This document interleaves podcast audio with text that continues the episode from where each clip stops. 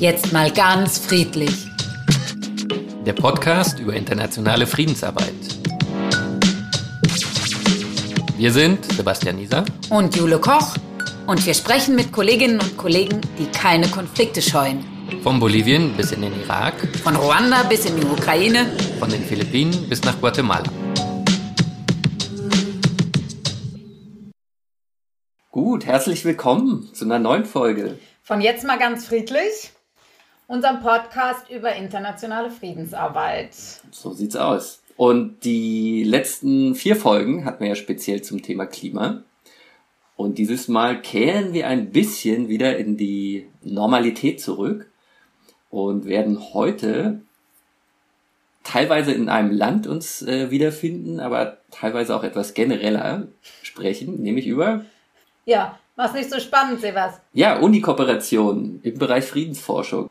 Vielleicht fangen wir nochmal so an. Wir hatten ja vor einem guten Jahr, im Oktober 2020, schon mal was zur Uni gemacht. Da haben wir mit den unseren inzwischen vier Absolventinnen, damals noch vier Studentinnen der Friedens- und Konfliktforschung in Marburg gesprochen, die unsere Analysen hier machen im Podcast und die interviewt über ihren Studiengang, über die Inhalte, über ihre Berufswünsche, Ziele. Und heute geht es wieder auch unter anderem um die Uni Marburg und den Studiengang Friedens- und Konfliktforschung. Aber in einem anderen Kontext. Uni-Kooperation. Wer ist noch dabei, Sebas, außer der Uni Marburg? Ja, wir haben heute noch äh, eine Kollegin, die Katharina Schneider, die mit dem ZFD in Kambodscha arbeitet, an der Uni. Und wir haben noch den Professor Thorsten Bonacker, der an der Uni selber arbeitet. Und ja, dann sage ich erstmal ein freundliches Hallo. Hallo und guten Morgen. Hallo und guten Nachmittag aus Kambodscha. so, Kambodscha, Marburg. Äh, noch mit dabei ist Timor-Leste und Mindanao auf den Philippinen. Oder Mindanao, eine Insel der Philippinen, ne? oder? Die wir ja auch schon mal interviewt haben. Genau, und wir machen heute mal alles ein bisschen anders als sonst.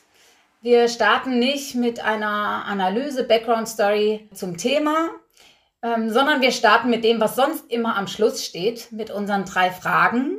Und die nutzen wir jetzt, dass die Gäste sich ein bisschen vorstellen können. Und dann fangen wir mit Thorsten Bonacker an. Erste Frage. Du bist Prof an der Uni Marburg, Friedens- und Konfliktforschung. Was macht dir Spaß an deiner Arbeit? Ist ja begrenzte Zeit, deswegen äh, versuche ich mich mal kurz zu halten. Mir macht sehr viel Spaß. Ähm, tatsächlich würde ich sagen, mit am meisten macht mir Spaß, dass ich nicht nur Wissen vermitteln kann, also Wissen der Friedens- und Konfliktforschung, von Konflikttheorien über Methoden, über bestimmte Länderexpertisen, äh, sondern dass ich selber wahnsinnig viel lerne. Ähm, also weil die Themen sich äh, wechseln, weil die Themen wechseln, weil äh, immer neue Impulse kommen, weil man herausgefordert wird von Studierenden natürlich auch in Lehrsituationen äh, mit seinen Vorstellungen, die ja noch ein bisschen älter vielleicht sind und dann kommen neue Studierendengenerationen und fordern einen wieder heraus. Äh, das, das macht unheimlich viel Spaß. Also wirklich das Arbeiten mit Studierenden, das herausgefordert werden. Ähm, aber auch, dass man seiner Neugier so nachgehen kann. Apropos herausgefordert werden. Äh, was ist schwierig an der Arbeit? Ähm, schwierig, also schwierig sind manchmal eher die Rahmenbedingungen, würde ich sagen. Ne? Also eine starke Bürokratisierung der Universität, die Unterfinanzierung der Universität. Also natürlich könnte ich mir vorstellen, jedes, jedes Semester eine tolle Exkursion zu machen, die man aber nicht finanzieren kann. In gewisser Weise vielleicht auch Verschulung von Universität, also die sozusagen enge äh, Richtlinien auch, äh, wie man Lehre organisieren muss, weniger Flexibilität so im Laufe der Jahre ist so mein Eindruck. Da muss man immer so ein bisschen aktiv dagegen arbeiten. Das machen wir auch in Marburg in der Friedens- und Konfliktforschung. Ähm, aber das sind zumindest Hindernisse, die manchmal die Arbeit vielleicht, also sie könnte manchmal noch schöner sein vielleicht, wenn diese Hindernisse nicht wären. Ja. Ich glaube, der Kritik würden sich jetzt ganz viele Lehrende anschließen. Ja, das glaube ich auch. Von unterschiedlichsten Studiengängen. Ja, auch, ja. Und äh, dritte Frage ist immer so ein bisschen persönlicher. Was machst du an deinen Wochenenden? Ähm, das ist eine schöne Frage. Äh, ich glaube, so die üblichen Dinge, diese organisatorischen Dinge wie Einkaufen, Gartenarbeit, aber natürlich dann auch Freunde besuchen, die Zeitung lesen, die dann über die Woche, sich über die Woche da so aufgetürmt haben. Aber ganz, ein ganz wichtiger Aspekt ist auf jeden Fall Fußball-Bundesliga hören. Und der eigenen Mannschaft die Daumen drücken, ja. Also hören auch im Radio, ne? Ja, im Radio. Ich bin wirklich begeisterter äh, Radiohörer. Äh, nicht nur, aber auch beim Fußball. Und welches ist die eigene Mannschaft, wenn ich fragen darf? Borussia Mönchengladbach. Okay. Schön, dass wir das auch unterbringen konnten in diesem Podcast. Ja, nee, ganz wichtig. Ich würde aber trotzdem äh, noch eine andere Frage aufgreifen, die wir nämlich unseren letzten Gästen auch gestellt haben. Was ist für dich Frieden, du als Frieden- und Konfliktforscher? Das ist ja eine Frage, die, äh, die stelle ich den Studierenden eigentlich im, äh, im ersten Semester, in den ersten vier Wochen. Insofern ist das natürlich eine total essentielle Frage. Ich würde sagen, es ist tatsächlich der, der nachhaltige Verzicht auf die Drohung mit Gewalt. Also nachhaltig ist auch wichtig, dauerhaft. Und das schließt auch ein, dass Gruppen nicht systematisch oder institutionell abgewertet oder diskriminiert werden, also Angst vor Gewalt haben müssen oder ausgeschlossen sind von gesellschaftlicher Teilhabe. Das würde ich sagen, ist für mich Frieden. Okay, das ist doch schon mal ein guter Ansatz, auch wenn wir jetzt nicht vertiefend darauf eingehen wollen, was ist Gewalt. Machen wir einen extra Podcast. Gut. Sehr gerne, immer. Dann, dann würde ich Katharina gerne fragen und da allerdings eher die klassischen Fragen. Du bist ja in, in Kambodscha, genauer gesagt in Battambang. Was gefällt dir besonders an deinem Einsatzland? Hm. Kambodscha ist ganz toll. Also äh, eine ganze Menge wirklich auch. Ist jetzt schwer, das alles aufzulisten.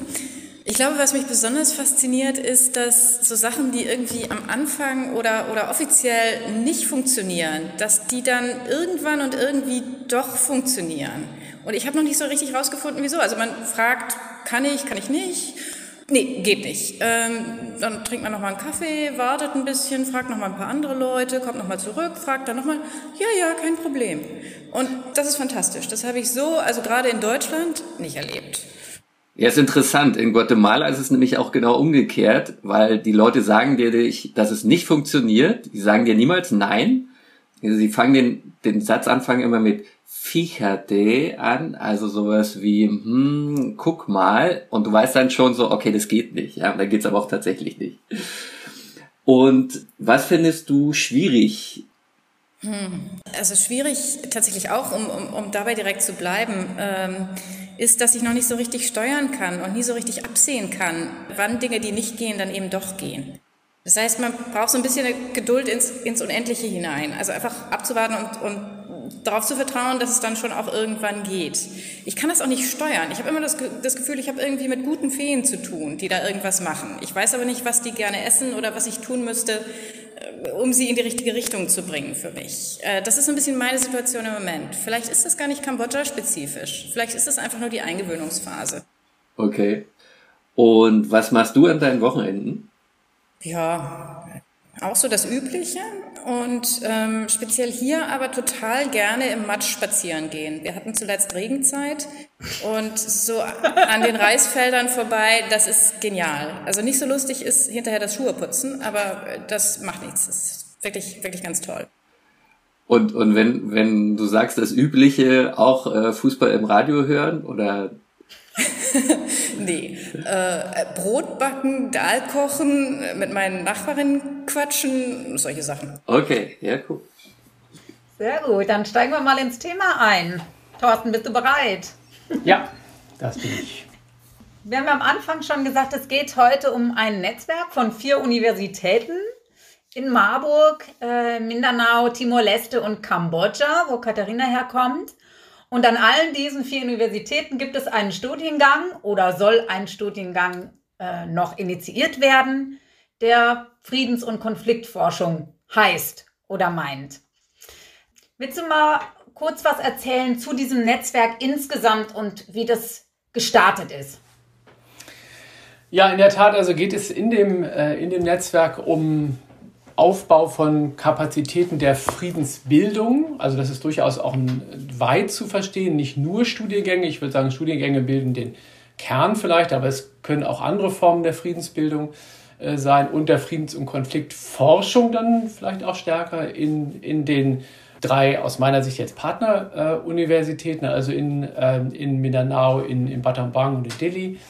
Und das ist eine Kooperation zwischen oder entstanden aus einer Kooperation zwischen dem zivilen Friedensdienst und dem Zentrum für Konfliktforschung in Marburg. Wir als Marburger haben jetzt wirklich eine sehr langjährige Erfahrung auch im Aufsetzen und Weiterentwickeln von Studiengängen und der zivile Friedensdienst hat natürlich eine lange Erfahrung auch durchaus auch in der Kooperation ähm, mit Bildungseinrichtungen, aber vor allen Dingen natürlich auch mit, mit, mit Arbeit in, in Postkonflikt- oder Konfliktländern. Aus der Marburger Perspektive spielte dabei eine große Rolle, dass wir schon über sehr viele Jahre hinweg äh, gute Verbindungen und auch Forschungskooperation in Kambodscha und vor allen Dingen auch in Timor-Leste äh, hatten. Also das war so unser Regionalinteresse vor allen Dingen und unsere Regionalexpertise neben der äh, systematischen Curriculumsperspektive. Und dazu kommt eben auch eine langjährige Kooperation zwischen zivilem äh, Friedensdienst und dem Zentrum für Konfliktforschung, auch im Studiengang. Wir haben sehr viele Absolventinnen und Absolventen, die im zivilen Friedensdienst arbeiten. Also das ist eine sehr enge, äh, enge Zusammenarbeit in den letzten Jahren. Aber jetzt zum ersten Mal würde ich sagen, so richtig projektbezogen. Und ich glaube, das gemeinsame Interesse, was es da gibt, ist tatsächlich Universitäten und Hochschulen als Trägerinnen von Friedensprozessen und Trägerinnen der Konfliktprävention äh, zu verstehen und zu gucken und die Möglichkeiten im Grunde auszuloten und auszubauen, äh, die damit äh, gegeben sind. Und warum ist es da sinnvoll, sich zu vernetzen? Also, dass nicht jeder da sein Süppchen kocht und seine Idee von, was ist Friedensforschung, umsetzt, sondern was bringt dieser Vernetzungsgedanke dabei?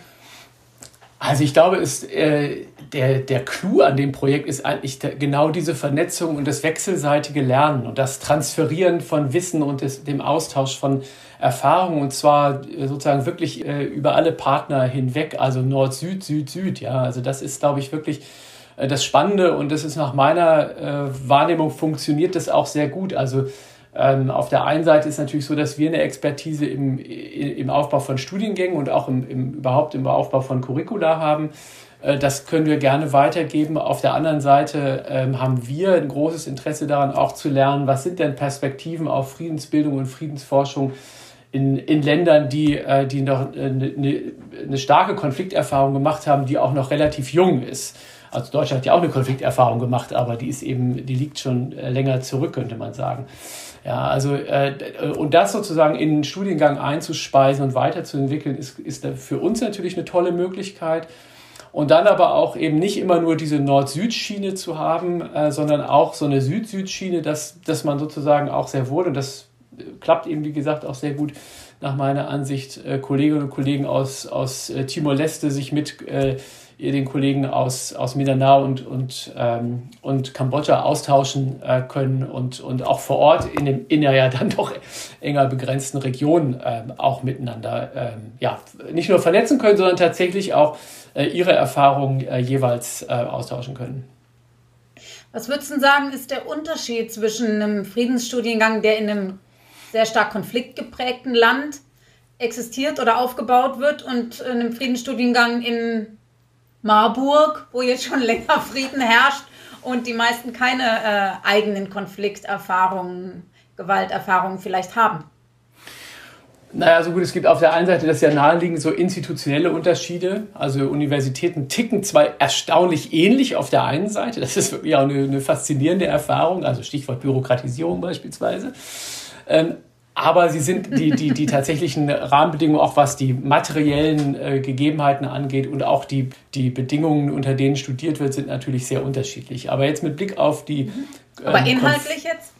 Genau, mit Blick, auf die Konfliktsituation würde ich sagen, es macht natürlich für Studierende, glaube ich, einen riesen Unterschied und für Lehrende im Übrigen natürlich auch, ob ich sozusagen noch in, mich in einem Konflikt befinde oder den als zum Beispiel Familie auch mit durchlebt habe. Äh, ich knüpfe anders an an Inhalte ähm, und es entstehen gegebenenfalls auch, ja, dieser Konflikt kann ja sozusagen im Seminarraum auch weiterleben. Also das ist, glaube ich, etwas, was äh, einfach nochmal eine ganz andere, äh, also Lehre vor andere Herausforderungen stellt. Mhm. Ähm, also kann auch eine Gefahr sein, meinst du? Ja, kann auch eine Gefahr sein, kann aber auch eine Ressource sein. Also ich glaube, das ist dann eine Frage, wie man damit umgeht, aber man muss sich sicherlich darauf einstellen. Ähm, und gegebenenfalls hat man aber auch zum Beispiel eine andere Vorstellung davon, um auf eure Ausgangsfrage zurückzukommen, was Frieden zum Beispiel ist, was Gewalt ist. Ähm, das kann sich ja auch unterscheiden von, ich habe hier ein Setting, in dem ich selber nicht keine, aber doch relativ wenig und vor allen Dingen keine systematische Gewalt erfahre und in einem, in dem das zumindest ähm, vor nicht allzu langer Zeit äh, noch so war. Hast du einen Überblick, an wie viele Unis weltweit Friedens- und Konfliktforschung als Studiengang besteht? Ist das so ein Exportschlager irgendwie? Na, ja, also wenn es ein Exportschlager war, kam, kam, der jedenfalls nicht aus Deutschland, weil in Deutschland ist das ja ein relativ junges Phänomen. Da gibt es das im Grunde erst äh, seit den frühen 2000er als systematischen Hauptfachstudiengang. Ähm, historisch gesehen kommt es eigentlich eher aus den USA, da sehr stark aus den religiösen Colleges, äh, dann auch Großbritannien, also die angelsächsische Welt war da, war da deutlich äh, früher dran.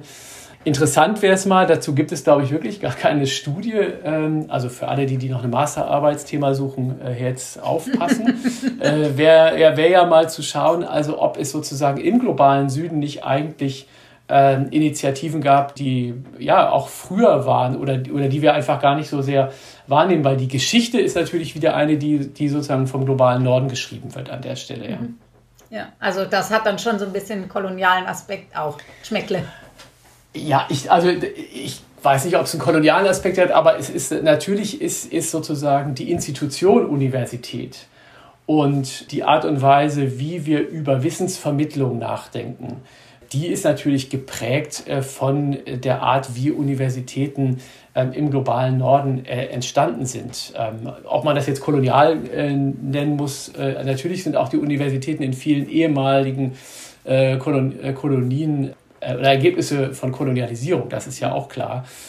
Aber ähm, ich würde sagen, heute geht es jetzt, geht's jetzt tatsächlich eher äh, um die Frage, wie bringt man verschiedene Perspektiven auf bestimmte Themen wie Frieden, Konflikt, Gewalt in universitärer Bildung zusammen. Und das, da glaube ich, kann man wechselseitig viel voneinander lernen. Und ich meine, mein Eindruck ist immer, dass, dass sozusagen unsere Curricula da natürlich schon noch sehr eurozentrisch äh, sind. Mhm. Auch mit Blick, nicht nur mit Blick auf die Literatur, die wir lesen, aber auch mit Blick auf, wie gucken wir eigentlich auf Konflikte und wie sehen wir eigentlich unsere Rolle darin? Hast du da vielleicht ein konkretes Beispiel, wie ein differenzierter Blick wäre?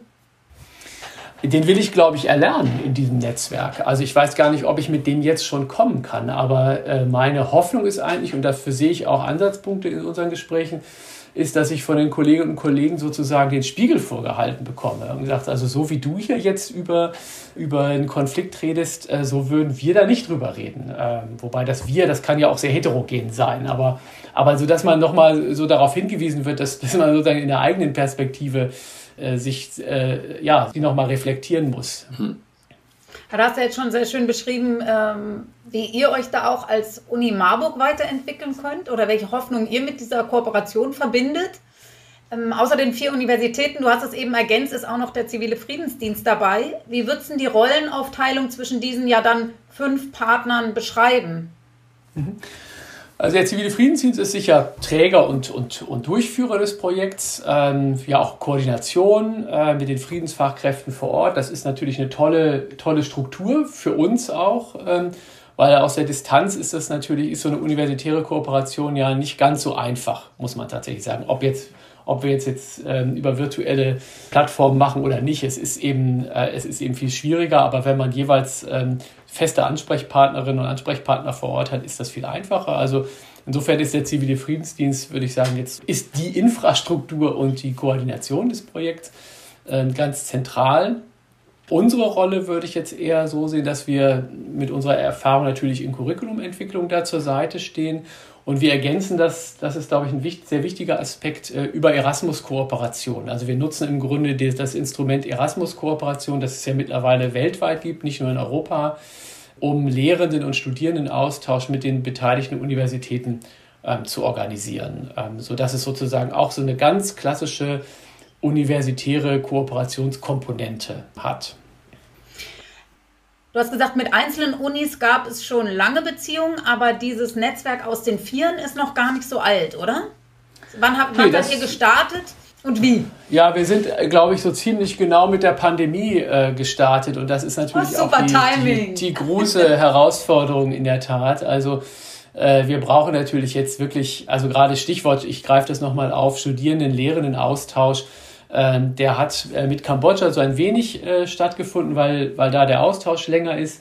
Ähm, aber ansonsten ist er natürlich im Wesentlichen jetzt virtuell gewesen und wir, wir warten, ich würde tatsächlich sagen, sehnsüchtig und händeringend auf, auf Kolleginnen und Kollegen und Studierende, die hier in Marburg, äh, in Marburg begrüßen ähm, äh, zu können.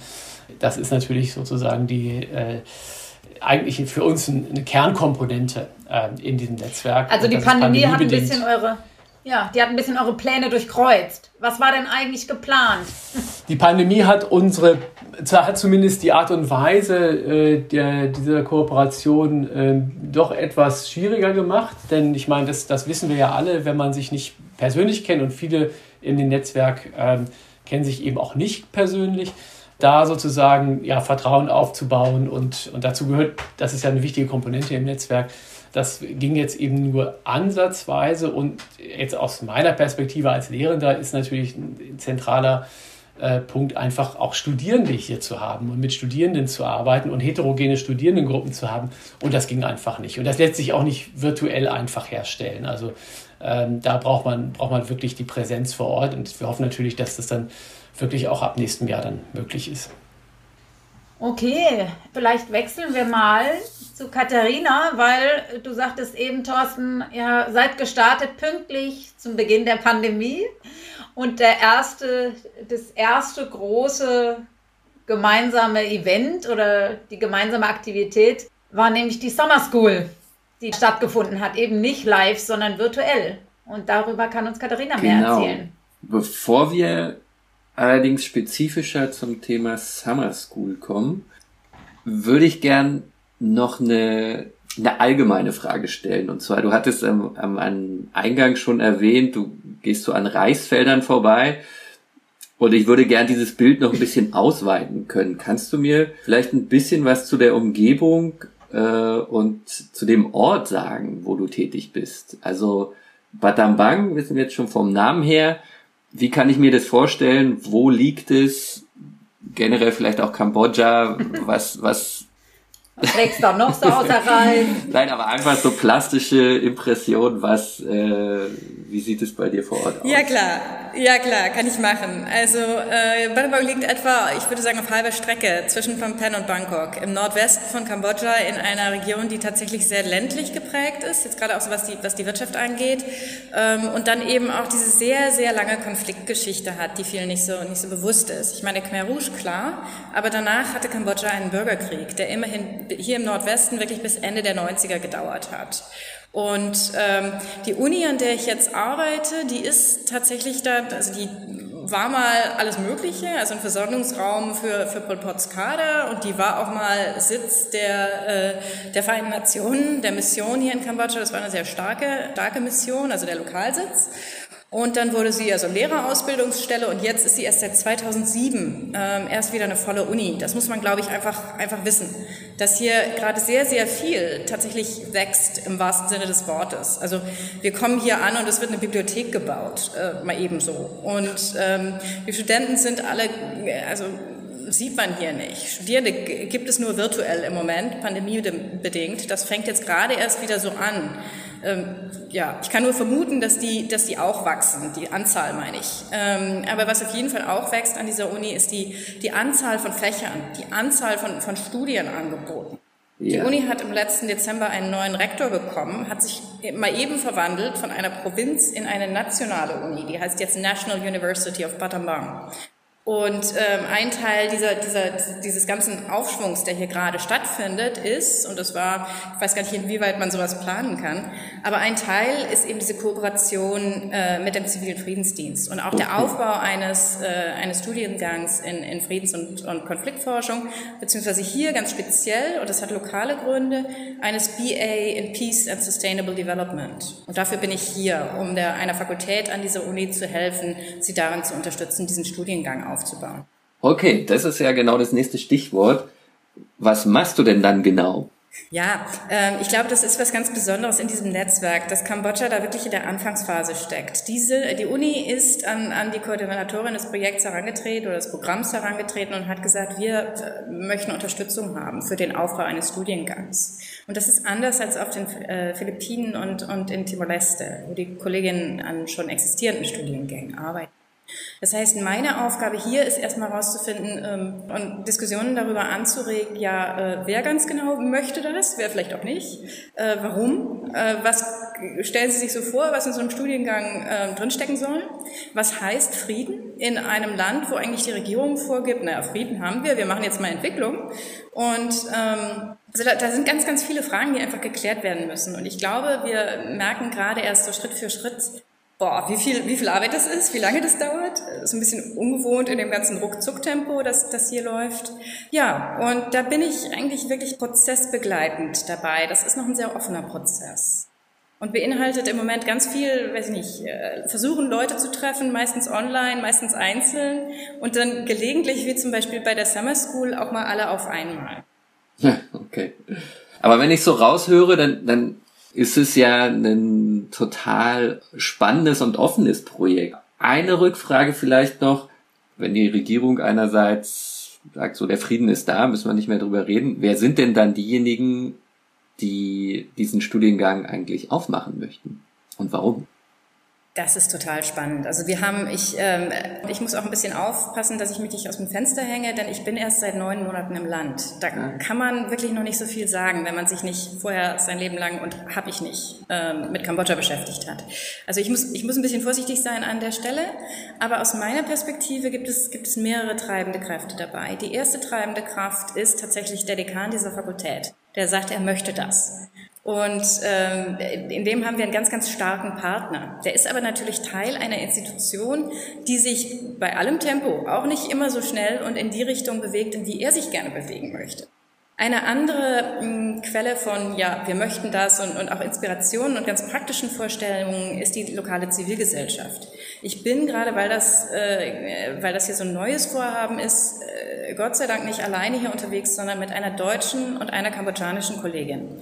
Und wir versuchen, äh, es ist ja das Ziel dieses Studiengangs, eben nicht irgendein ein Wissen aus dem Norden zu importieren und äh, so ein 0815-Modell äh, zu importieren, das man sich auch aus dem Internet runterladen kann, sondern es ist das Ziel des Studiengangs, das Wissen aus der lokalen Zivilgesellschaft äh, aufzufangen und in diesen Studiengang einzubringen. Und dafür sind wir hier zu dritt. Und ähm, da bewegen wir uns Schritt für Schritt. Und wir hatten erst heute Morgen wieder ein Gespräch mit, äh, mit dem Leiter einer zivilgesellschaftlichen Organisation. Der hat, ähm, der hat eine lange Geschichte in der Arbeit mit, mit Flüchtlingen, die, die rückgeführt wurden nach Kambodscha, also damals aus, den, aus diesen großen Flüchtlingscamps in Thailand, die hier wieder eingegliedert wurden. Das ist, das ist eine ganz, ganz, ganz, ganz schwierige Geschichte hier in der Region. Und der möchte das zum Beispiel auch. Dem ist, dem ist völlig klar, dass es helfen wird, wenn er für seine Arbeit, die er im Moment hat, Menschen bekommt, junge Menschen bekommt, die ausgebildet sind in bestimmten Grundkenntnissen in Friedens- und Konfliktforschung. Okay. Und da weiß er ganz genau und kann uns auch beraten, ähm, wie sowas, wie sowas gut gehen könnte, so dass es auch praktisch ist für die Studierenden, dass die nicht irgendwas lernen, was sie hinterher nicht anwenden können. Also es gibt sozusagen das Interesse, Leute mit dem akademischen Hintergrund dann praktisch in Kriegs- oder Kriegsfolgenarbeit oder Friedensarbeit ja einzubringen und äh, diesen Link zu schaffen. Richtig. Und dieses Wording allein ist schon unheimlich knifflig. Darüber, wir haben schon viel Zeit damit verbracht, uns zu überlegen, wie, wie genau wir diese Arbeit nennen und wie wir, mit welchen Begriffen wir da mit wem arbeiten können. Okay. Und jetzt kommt ja diese interessante Kooperationserfahrung mit der Summer School. Wie kann ich mir die vorstellen oder wie hat die sich so ein bisschen für euch ausgewirkt?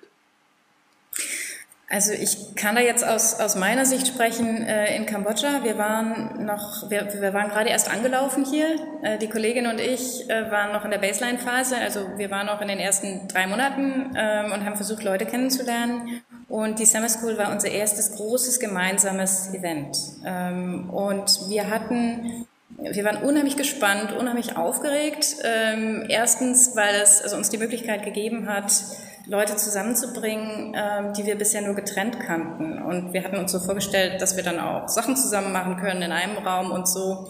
Ähm, also das war so ein Teil. Und der andere Teil der Vorbereitung war aber tatsächlich auch, ähm, die Kolleginnen in Timor-Leste etwas, etwas besser kennenzulernen und die auf den Philippinen und zu überlegen, wo können wir auch was, also wo müssen wir einzeln arbeiten, aus Sprachgründen ähm, aus elektronischen Gründen, die, die die Sprachgründe dann nochmal verschärfen und auch aus inhaltlichen Gründen, weil einfach nicht, nicht alle, alle das Gleiche machen wollen. Ähm, und wo können wir aber auch was zusammen machen? Und das war spannend. Also das war so diese Vorbereitungsphase, die, die war sehr, sehr belebend für uns. Wie lief das dann ab? Also Pandemie haben wir schon gehört, hat auf jeden Fall einen großen Strich durch äh, die präsentielle Zusammentreffen gemacht. Wie kann ich mir dann vorstellen, was war so der tägliche Ablauf?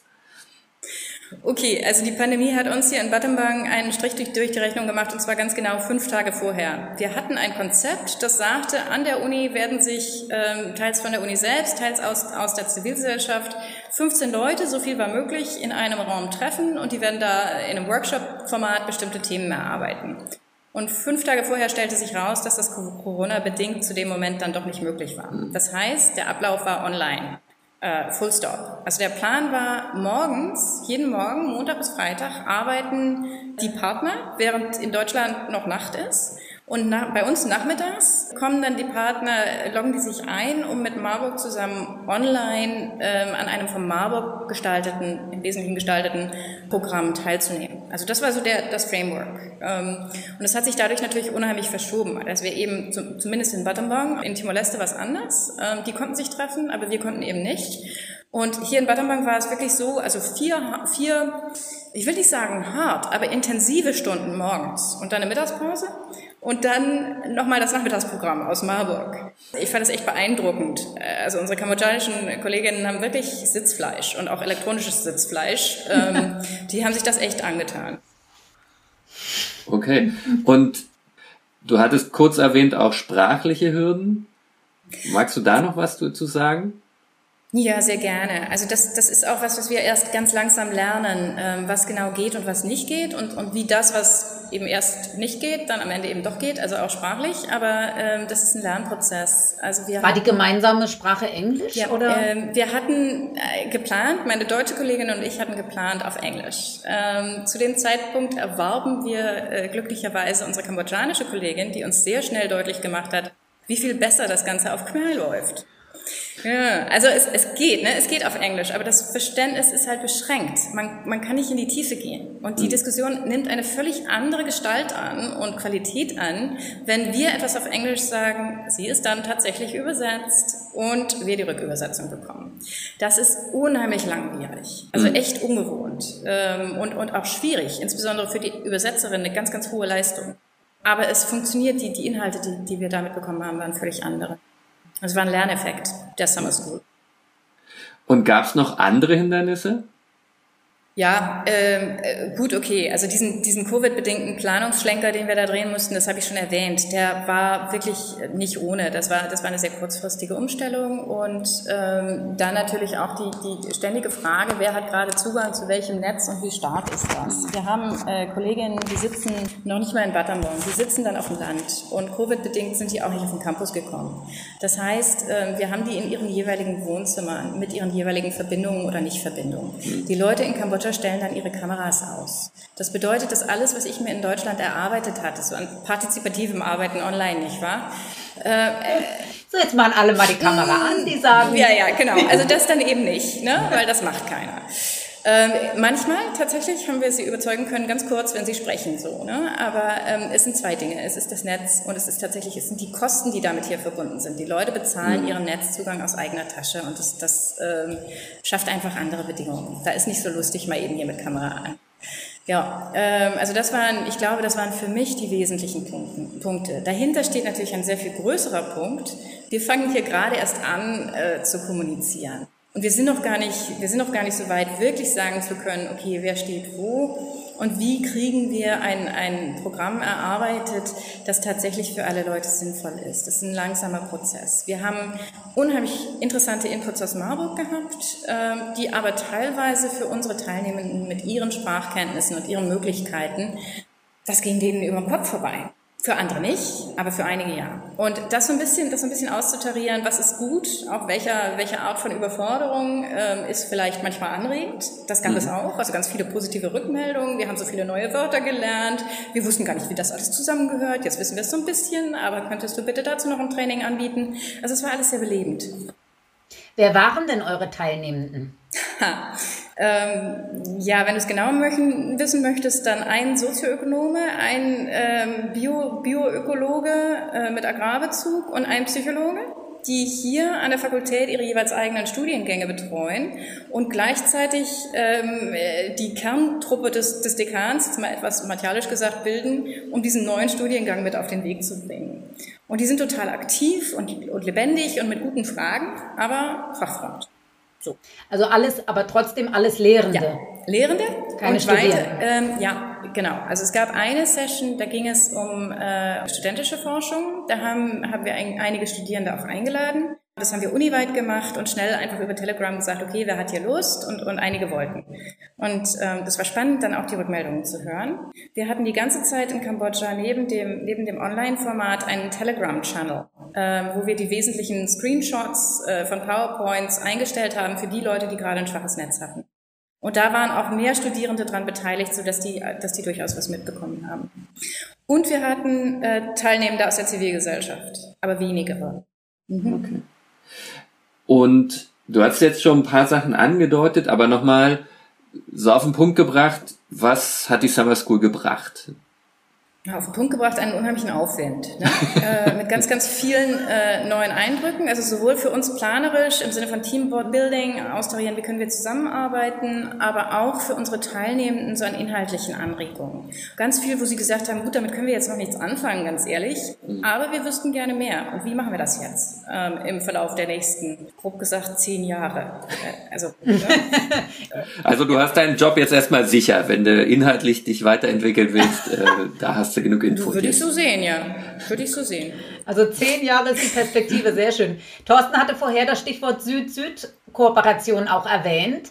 Was erhoffst du dir denn oder ihr euch in äh, Kambodscha auch als Expertise von den anderen beiden Unis in Timor-Leste und Mindanao? Ähm, ja, da, das ist spannend. Das ist eine wirklich spannende Frage. Einerseits haben wir bei der Summer School schon gesehen, dass wir Inputs hatten an den Vormittagen oder gemeinsam Gespräche hatten, wo die, die Unis sich wirklich beflügelt haben gegenseitig. Einfach sich nochmal hingewiesen haben, auch auf andere Zielgruppen, andere Gruppen von Studierenden, die man vielleicht nochmal einbeziehen kann. Aber auch methodisch ähm, können die sich viele Anregungen geben. Also unter diesen ja doch ähnlich elektronisch beschränkten Bedingungen, wie können Sie trotzdem gut äh, zum Thema Frieden und Konflikt arbeiten? Das ist so eine Anregung. Die zweite Anregung, die, die Kambodscha bekommen hat, ist zu sehen, dass das, was Sie manchmal echt schwierig finden, also einfach über Konflikte zu reden, boah, ähm, äh, komisch, ja, dass das an anderen Unis offenbar so pff, einfach so läuft. Ähm, und auch das war spannend. Teaching on Conflict Resolution. Also alleine das hier zu übersetzen macht Mühe, aber die Leute in so einer internationalen Gruppe da äh, einfach reinzuschmeißen in diesen Prozess, das hat sehr gut funktioniert. Ähm, und davon erhoffe ich mir noch ganz viel, dass das weitergeht und dass sich das ausbauen lässt, wenn wir das öfter machen. Es gab den generellen Wunsch, bitte beim nächsten Mal face-to-face. -face. Dann werden sich auch viele Sprach- und, und Verständnisschwierigkeiten in Luft auflösen, die wir gerade noch haben. Und ähm, darauf setzen wir auch alle ganz stark, dass das irgendwann möglich ist. Wie siehst du die Möglichkeit der nächsten Summer School Face-to-Face? naja, ähm, soll ich mal in meine Glaskugel gucken? ja. Kambodscha ist, äh, ist im Moment relativ offen und unbetroffen, aber äh, oder unbetroffen ist falsch, aber offen und, und zugänglich. Aber ähm, aber äh, wie wir wie wir das das nächste Mal entwickeln wollen, klar haben wir Pläne und wir tun jetzt mal so, als ob alles gut geht. Also steht und fällt mit dem Pandemiegeschehen. Ja, aber gibt es tatsächlich für 2022 den Plan, eine durchzuführen? Tja, Thorsten? Ja, ähm, also ich, ich glaube, es gibt auf jeden Fall einen Plan einer gemeinsamen Aktivität, die vielleicht ähm, etwas fokussierter ist ähm, und die aber, also ich meine, am Ende steht also mehrere Aktivitäten, ehrlich gesagt sogar, äh, bisschen mehr hands-on vielleicht, also Curriculumentwicklung, Modulentwicklung zum Beispiel, das kann man ja im kleineren Kreis mal, mal angehen. Aber das, was Katharina gerade gesagt hat, also diese, diese großen Themen auch nochmal weiterzuentwickeln. Äh, also erstens fand ich das sehr schön, äh, den, den, zeitlichen, den zeitlichen Horizont, den Katharina gerade nochmal aufgemacht hat, so zehn Jahre, halte ich für völlig realistisch. Äh, aus meiner Erfahrung, das ist alles, kann ich gleich noch was zu sagen, wirklich auch ein lang, langfristiger Prozess. Curriculumentwicklung, aber, ähm, aber auch sozusagen die, diese großen Themen ähm, anzugehen. Ähm, dafür, dafür muss man sich, glaube ich, sehen. Und das wollen wir gerne. Kambodscha ist im Moment dafür eigentlich ein guter Ort. Ähm, einerseits sicher, muss man auch sagen, ist ja auch eine Komponente in dem Netzwerk, wo kann man sich gut treffen. Äh, eigentlich auch ganz gut erreichbar letztlich, also zumindest Phnom Penh. Ähm, und dann muss man mal gucken, wie man weiterkommt. Äh, und, äh, ja, immer an den und, Reisfeldern entlang. Ja, ja, also ja, ja, das ist auch nicht ganz so trivial alles, äh, aber es, es, gehört ja auch dazu. Also das gehört ja dazu, wenn man in so einem Netzwerk äh, arbeitet. Das, das ist ja für, für alle Beteiligten auch eine wichtige, äh, wichtige Erfahrung. Und der Campus in, in Timor-Leste ist auch sehr schön. Und da kann man natürlich auch hin. Aber das Land ist eben relativ äh, geschlossen im Moment, also aus, aus Pandemie. Gründen, weil die einfach äh, Sorgen haben, äh, dass sich das da schnell ähm, auch ausbreiten würde. Also das, aber geplant sind mehrere Aktivitäten sogar im nächsten Jahr und das hängt am Ende alles ähm, von der Pandemie ab. Ich glaube, wir sind uns alle einig, also sowohl äh, wir hier untereinander als auch die Teilnehmerinnen und Teilnehmer, ähm, dass einfach die, die Präsenz enorm wichtig ist, auch um das zu, ja, auch zu, zu spüren und darauf zu reagieren, was Katharina eben gesagt hat, nämlich diese Frage der, kommt das, kommt das gerade an, was ich sage? Was, wo muss ich vielleicht nochmal zurückgehen, Schritt, nochmal was erläutern? Vielleicht auch eine Nebenstraße mal gehen äh, und überlegen, so was, was für ein Thema ist jetzt vielleicht gerade in der Situation doch wichtiger als das, was ich mir hier überlegt habe. Also diese ganzen Stimmungen, die ich in einem Raum wahrnehmen kann und die mir auch allein schon über Körpersprache zurückgespiegelt wird, das kriege ich virtuell gar nicht hin. Und das ist gerade in diesen Projekten, glaube ich, ist das wirklich ganz, ganz wichtig und deswegen brauchen wir das auch. Also wir machen jetzt, äh, das sollte man vielleicht noch erwähnen, wir machen ja regelmäßige äh, Virtual Exchanges ähm, in dem Netzwerk. Das heißt, so ungefähr monatlich, einmal im Monat, äh, treffen wir uns äh, alle virtuell und dann gibt es ein oder zwei äh, Vorträge mit Diskussionen zu Themen der Friedens- und Konfliktforschung, die jetzt in dem, in dem Netzwerk auch besonders wichtig sind. Wir hatten einen Schwerpunkt in Gender im ersten Jahr, haben jetzt dann im nächsten Jahr einen Schwerpunkt zu Transitional Justice. Ähm, also es gibt auf der Ebene so eine, so eine laufende, laufende Aktivitäten und laufende Kommunikation, die ist dann nicht so ich sag mal, anwendungsbezogen, wie das, was, ähm, was Katharina jetzt zum Beispiel macht und auch die anderen Friedensfachkräfte äh, vor Ort. Aber es ist so der laufende Austausch und der ist schon auch wichtig und den kann man, finde ich, auch ganz gut darüber machen. Aber all die anderen Dinge, die, die Katharina eben gerade erwähnt hat, die, die brauchen dann, dann doch irgendwann auf jeden Fall äh, Präsenz. Ich würde gerne noch einen Punkt, ja, ein, einen Punkt ergänzen ähm, oder aufgreifen von dem, was Katharina gesagt hat. Ähm, und das schließt an an eine Frage, die ihr vorhin hattet. Ähm, was ist eigentlich der Unterschied, äh, ob ich jetzt Friedens- und Konfliktforschung in Marburg oder woanders mache?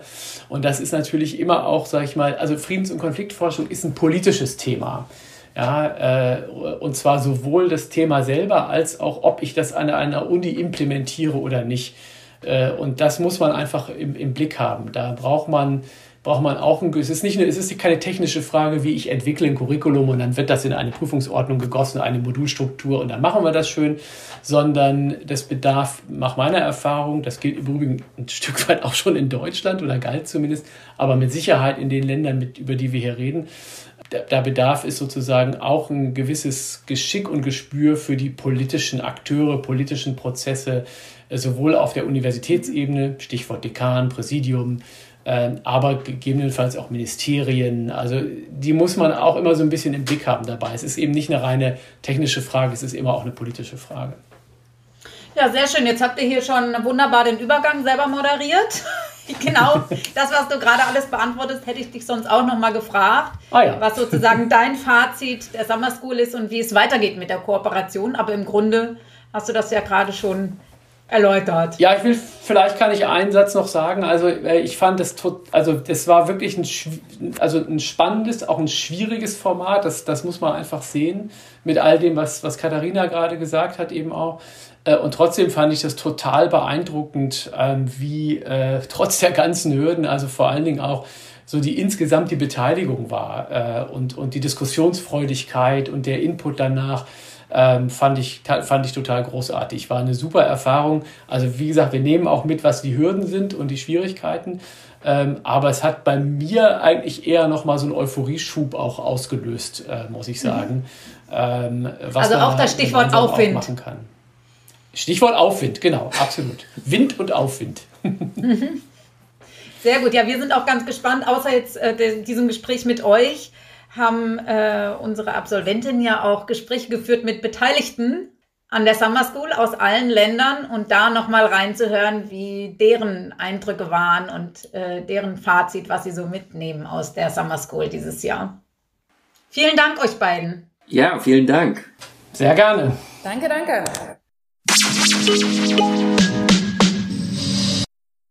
In diesem Beitrag hören wir Eindrücke von Teilnehmenden der Summer School, die die Uni-Kooperation mit aufbauen. Das ist zum einen Ratta Seng, er ist Dekan an der Universität in Battambang in Kambodscha. Und zum anderen hören wir Agerino, einen Fachexperten aus Timor-Leste. Er arbeitet an der Universidad de Paz und baut dort das Netzwerk mit den NGOs aus. Zunächst einige Einschätzungen der beiden zur Rolle der Konfliktkontexte in ihrer Region. We want to to, to keep that uh, that knowledge behavior, as I said earlier, in the past uh, three decades. I mean, to teach our next generation to solve our own problem.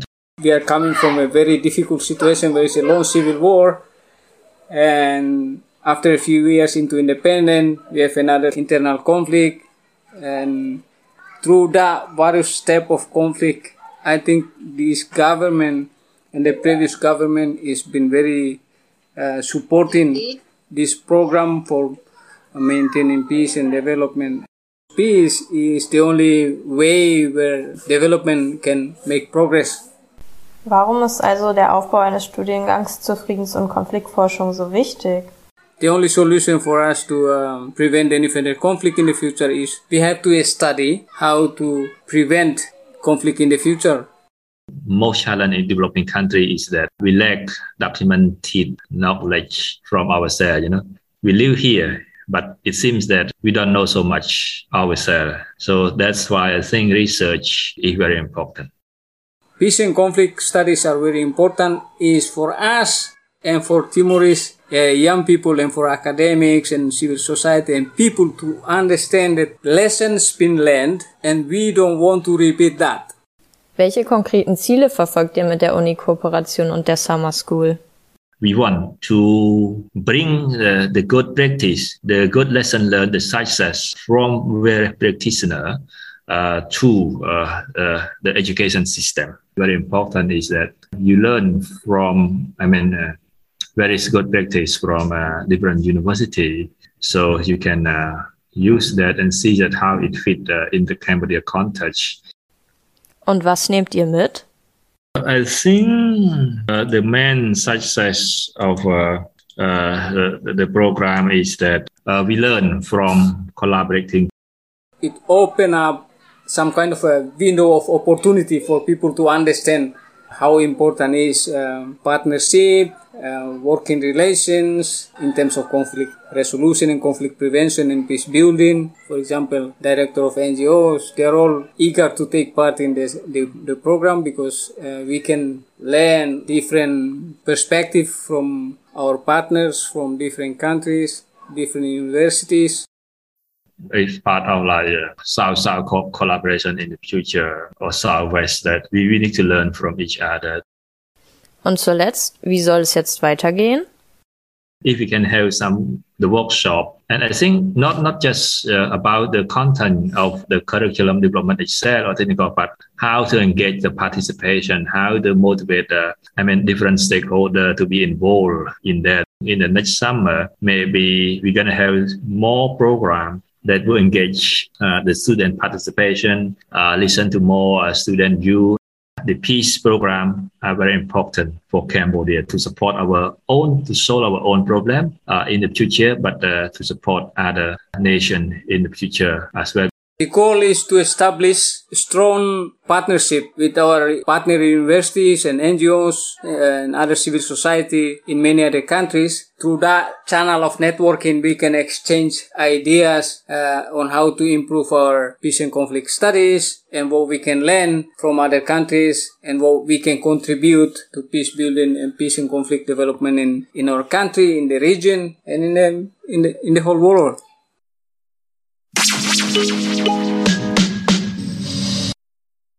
Ja, vielen Dank an Lea Stromowski, Sophie Richter, Sophie Marie Annen und Svenja Jakobs für die beiden Interviews. Sebas, ich weiß nicht, wie es dir ging. Ich fand es zum Teil ein bisschen schwierig tatsächlich zu verstehen. Ja, der Slang war schon ausgeprägter, ja. Ja, wenn man es nicht gewohnt ist.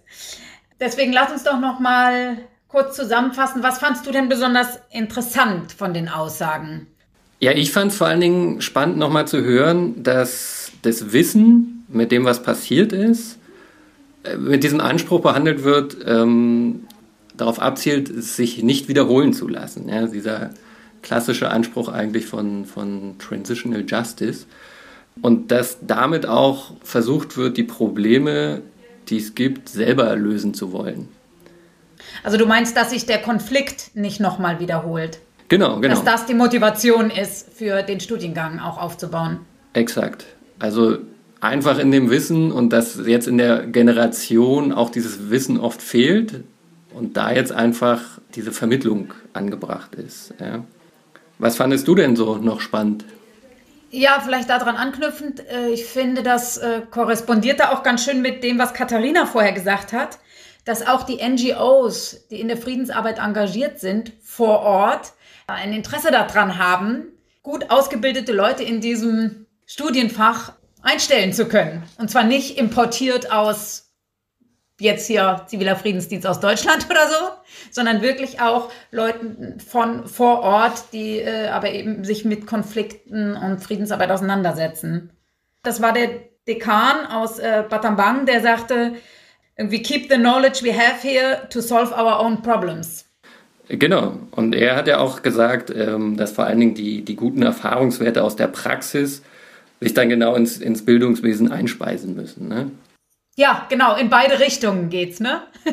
Ja. Also von der Theorie in die Praxis, aber genauso auch von der Praxis zurück in die Theorie. Und das geht natürlich vor Ort äh, nochmal auf eine ganz andere Art und Weise, als wenn man in einem Land aufwächst, wo es keine junge Konfliktgeschichte gibt.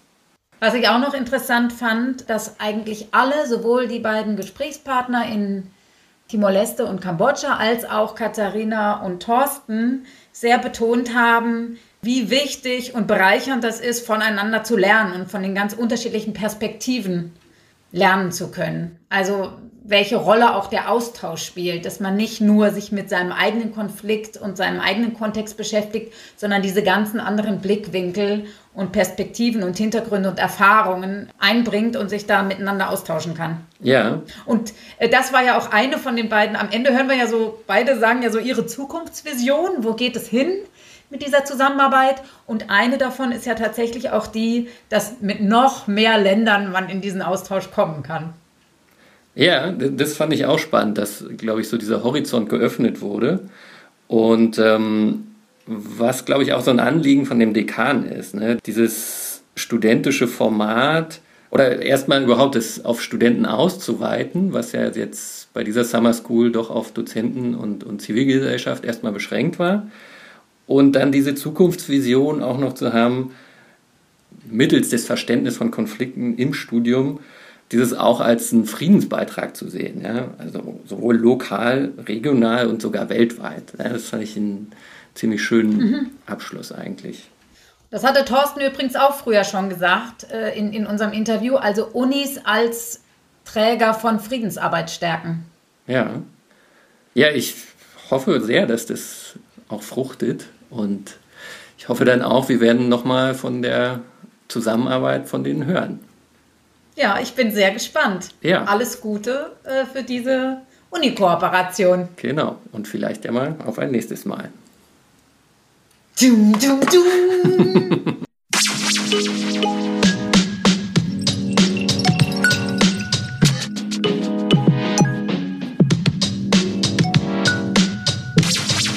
Das war der Podcast Jetzt mal ganz friedlich mit Jule Koch und Sebastian Nieser.